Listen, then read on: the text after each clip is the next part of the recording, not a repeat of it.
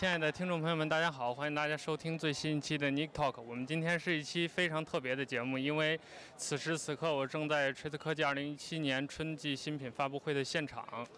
呃，今天我们之前参加过锤子科技节目录音的嘉宾问路会和我一起在现场，而且我们新的一位嘉宾阿林也此时此刻就在我的右手边。我们今天晚上会对这个锤子科技的新品做现场的关注。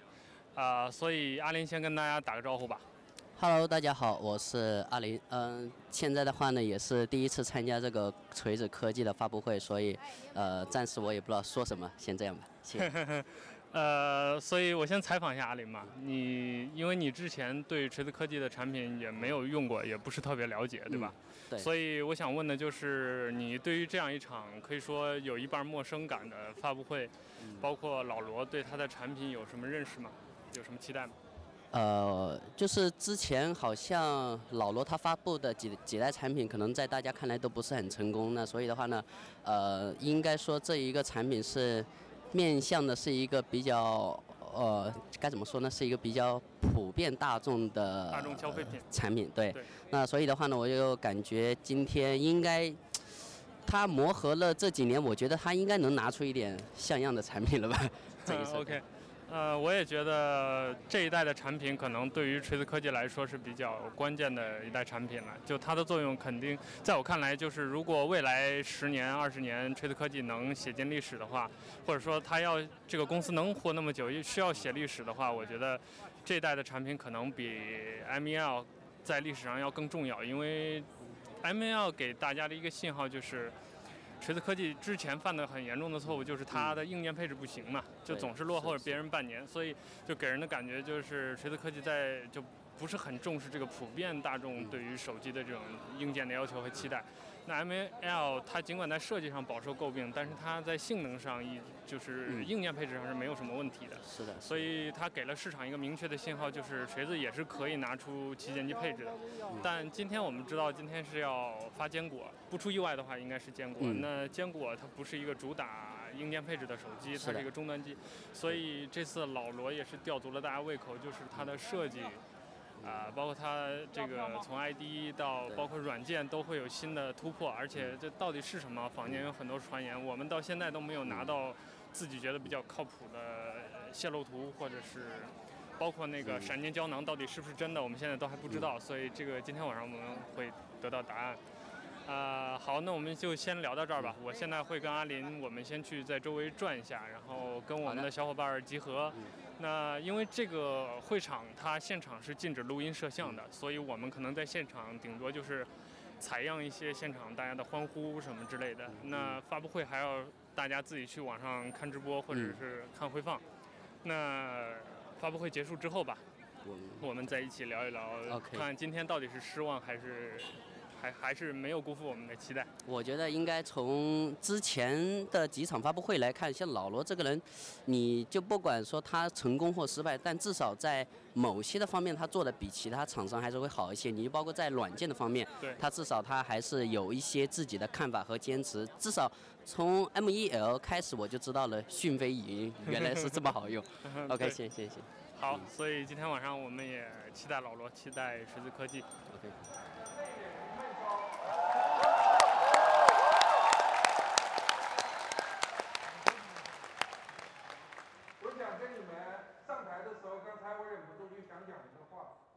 我预感到我们后面会越走越顺，会卖疯了。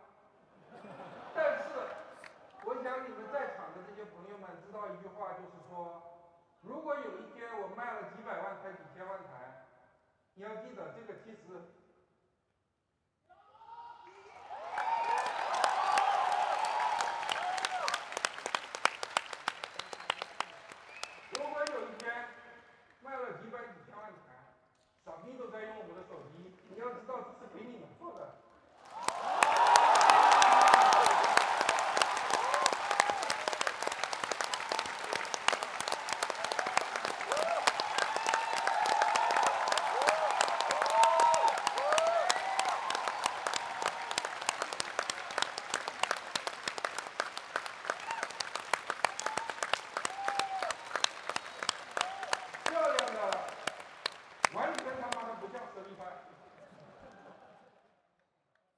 OK，现在我们发布会已经结束了，太爽了！我跟温路老师坐在一起，然后现在又跟阿林碰头，我们三个在一起。呃，刚才开场前本来想让问路老师跟大家讲几句，但是时间的原因就没赶上。那现在问问温路老师什么感受吧？Hello，Hello，大家好，就是感觉嗓子很疼，手也很疼，很激动啊！今天那个我跟问路老师在一起，一边研究，然后一边就在。就老罗在拿他那个展示机的时候，我就发现不太对，然后我就我们俩就在那儿合计。我们一直在就是对。他其实那个视频的 demo 出现的时候，那个右边的那个假的机器就和他那个不一样，而且就一开始我就知道老罗在玩儿，但是没有想到他玩这么大。我操，整一个 part 就是。对，玩了好久，我我中间我都想放弃了，我都已经开始接受。他就是这个样子。对对对，我都在做，有有点，但老罗什么，呃，就 iPhone 就这个，就长得像 iPhone 就这个德行了，那种态度完全不像他，所以我觉得他肯定就硬件上肯定会有个东西。但当时我的猜想是，因为我之前判断就是他会长得方方正正的，和和 T 很像，我猜他是不是 T 三？然后老罗又拿那个机器，然后我又发现下面确实是那个二段式结构。跟传闻都是一样的嘛，胶囊还有红线，然后我就觉得它可能是 T3，但没想到它是坚果 Pro，然后就我一开始以为是两个嘛，就坚果 Pro 就真的长那个德行了，然后它那个提提前把 T3 出了，我一开始以为是这样，但后来发现不是。但总而言之吧，今天没有老罗之前吹过的牛逼都没有让我们失望，所以我已经下单了，温龙老师再考察一下，但 我我也会买的。买的阿林呢？呃，我暂时可能不会买，我得先看到你们买的时候再说。有有一家是吧？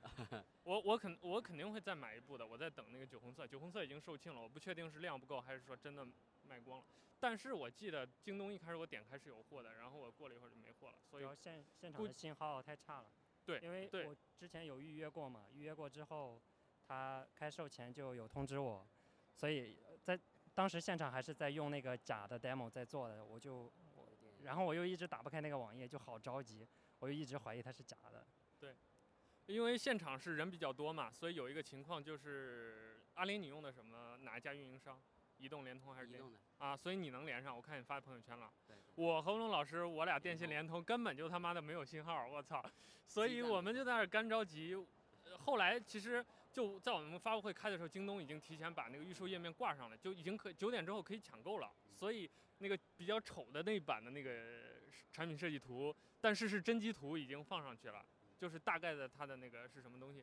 那会儿我正在跟温龙老师猜那个，就老罗手里拿那部机器到底是什么，然后看到那个之后就放心，果然是反转。但而且我们是看到前面观众已经有打开那个京东的预售页了，所以当时就。而且我还隔老远，我也视力好嘛，在那看售价幺四九九、幺七九九，我都已经看到。先是我旁边的那座位，他有人发现说，他那两个说，哎。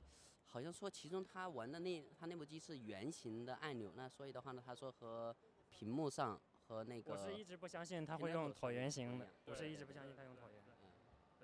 对，所以最终总而言之没有失望，而且非常满足，尤其是，呃，我们坐在那个现场用那么大的屏幕看那个预告片的时候，实在是爽死了。对对对。呃，所以呃，我估计真机这两天就能拿到，现在已经有人拿到真机了。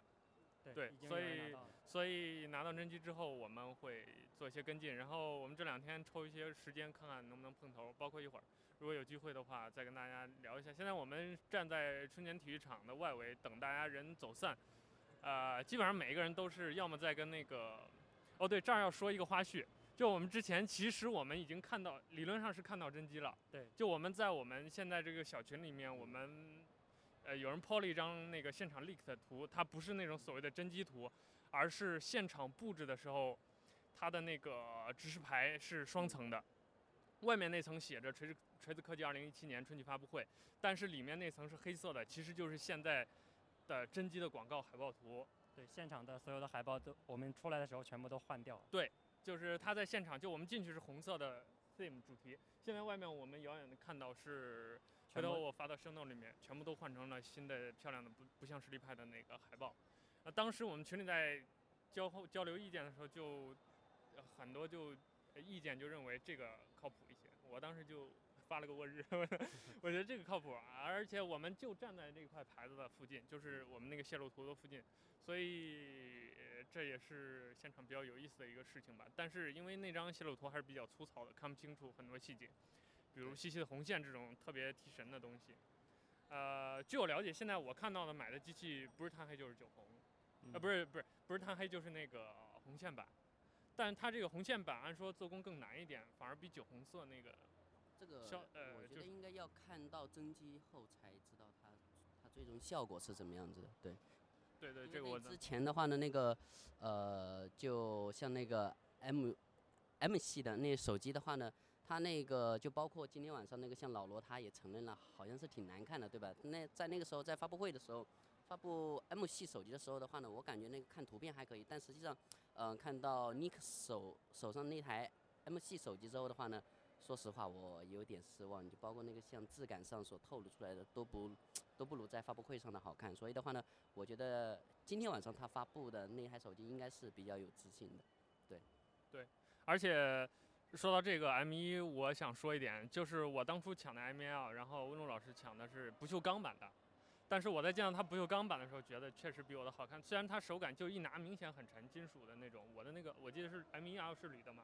对，铝合金，铝合金的外壳，所以我的很轻，但是它那个就金属的光泽那种天然的质感，但用久了是很累的。我是不对。还有一个的看法，我觉得他当他说那个说棱角，当这一部坚果 Pro 嗯、就出来后，他自己说棱角后面贴钢膜，呃那个贴钢化膜去改善它手感的时候，我估计。他是不是遇到了一些制造上成本的问题，才会想出这么一个办法？按常理上来说，应该说像这样一个，应该也不是很大的问题吧？如如果说要解决这手感的问题的话，我觉得可能他老罗有点儿故意卖关子，或者是在故意扯的感觉。就是我觉得他那个机器，因为就你细看那个 video，它是就是机身金属全部是磨砂做的嘛。这个我在看那个。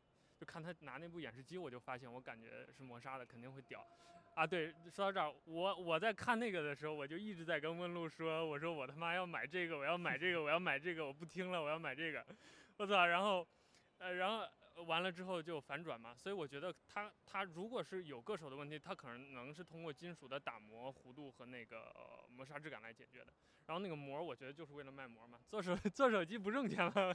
对，就是跟情怀贝壳的套路是一样的，对。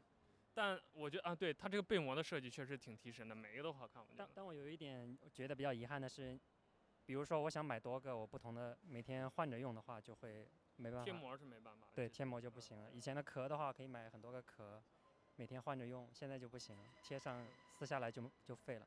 从设，嗯，对，它这个从设计上来看的话呢，我感觉好像他就是说像问路老师他说的那种，像经常换。我觉得他这种情况的话呢，有两种，像。第一种的话呢，确实在体验上，那可能你看一段时间会烦。那还有一种的话呢，就是说在工艺上能够去解决这种，就好像是你你能看对，就比较经典，或者说对对对，它并且的话呢也比较的耐看，这种的情况可能相对会减会减缓一点点。对我感觉是这样。有道理，就是。而且它那个膜，说实话是挺贵的，九十九块钱一张膜，所以我觉得不是所有的人都会换着玩的。就如果九十九一张的话，就即使它是二次使用，我觉得就很难。我能想到办法就是我买很多张，然后我可能这张不用了，但是我弄下来我我我不丢啊，然后我放在那裱起来什么之对，就可能这是一个算是一个办法吧。就好像是那个像 iPhone 的那手机壳，像我们在淘宝上卖九块九，买九块九，那 甚至是三块钱也包邮的那种手机壳，和你在苹果的官网上买一种，你那那种的体验是完全不一样的。所以我感觉那个在使用的时间应该，嗯、呃，他也是有考量。就听他说那个工艺，呃，他当时说的是什么？呃，刻电镀。呃，对，像电镀这种的工艺刻在那钢化膜上，就是可能听感觉好像还是蛮。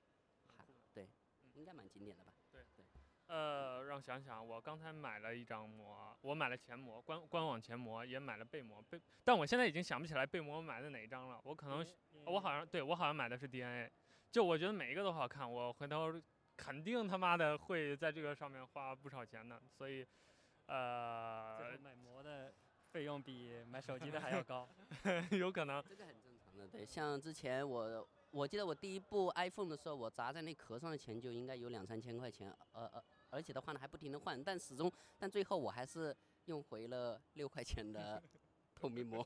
对对对。好，现在现场人不多了，我们就准备先撤吧。呃，也能听得出来，周围还是比较喧闹。那个好像他们那个工作志愿者，我估计还还有一些活动吧。然后我们在周围转转，拍拍照，然后找地儿就跑路了。